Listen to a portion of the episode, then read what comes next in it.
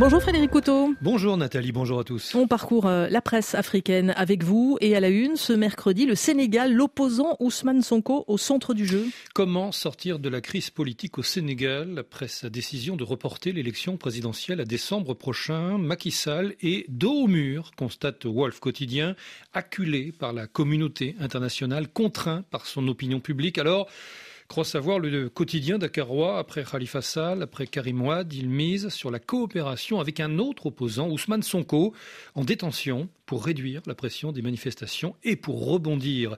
Commentaire de Jean-Charles Biagui, enseignant-chercheur à l'UCAD, cité par Wolf. Son objectif n'est pas de résoudre une crise qu'il a lui-même créée devant cette impasse et face à la pression de la communauté internationale.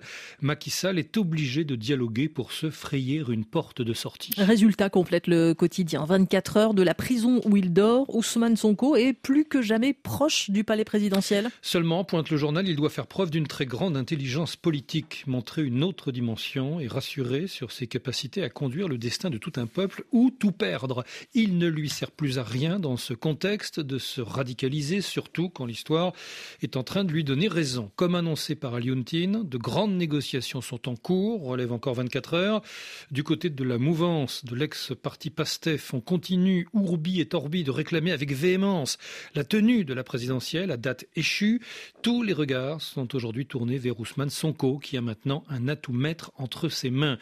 Et le quotidien sénégalais de s'interroger, acceptera-t-il la main tendue du président de la République pour prouver à la face du monde qu'il a une vraie posture d'homme d'État ou bien dira-t-il non? En effet, confirme Jeune Afrique, des négociations sont bien en cours entre Macky Sall et l'opposant. Et au centre des discussions, un projet de loi d'amnistie qui pourrait être demandé dès cette semaine par le président Macky Sall à sa garde des Sceaux, l'avocate Aïssa Talsal, afin de permettre à Ousmane Sonko de redevenir éligible et qui prévoirait aussi la libération d'autres détenus politiques. Toutefois, indique encore euh, Jeune Afrique, toutefois Sonko et son entourage seraient intransigeants quant au respect du calendrier électoral. L'élection présidentielle, affirme-t-il, doit pouvoir se tenir à la date du 25 février avec au pire, au pire, un report de 15 jours. Le pays au Burkina Faso se montre plutôt circonspect. Si dialogue il peut y avoir entre le pouvoir sénégalais et son opposition. C'est en tout cas pour l'instant un dialogue de sourds qui est lourd de conséquences pour le Sénégal et pour les populations qui paient un lourd tribut.